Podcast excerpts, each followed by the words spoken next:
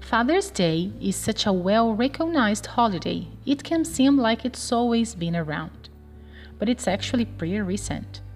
And once upon a time, lots of the country's dads were opposed to it. The holiday was invented by a woman who really liked her dad. Sonora Smart Dodd, a woman from Spokane, Washington, was inspired to create Father's Day after listening to a Mother's Day sermon in 1909. Don't you think fathers deserve a place in the sun, too? She is said to have asked the minister. Dodd's own mother had died, and she and her siblings had been raised by their father. Dodd picked June for the celebration, the month of her dad's birthday, and in 1910, the first Father's Day was celebrated in Spokane. The day didn't become official nationwide until 1972 when Nixon officially declared the third Sunday of every June Father's Day. Apparently, part of the delay was due to male resistance to the idea.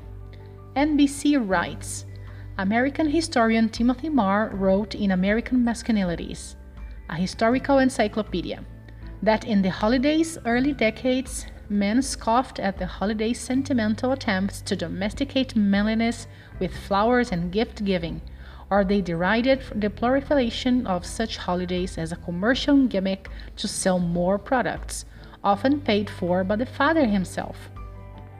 Despite pushback against the custom of gift giving, Father's Day remained tied to the retail industry.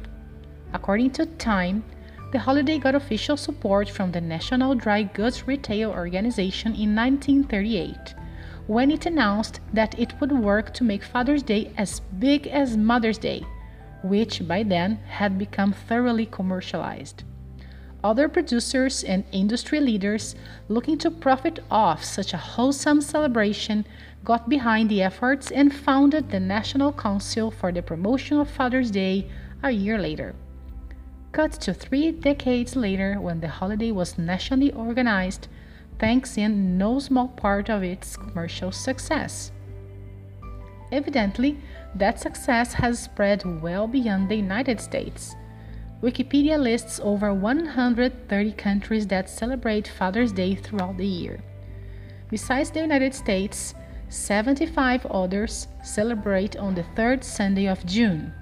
These include China, India, Japan, Mexico, and the United Kingdom.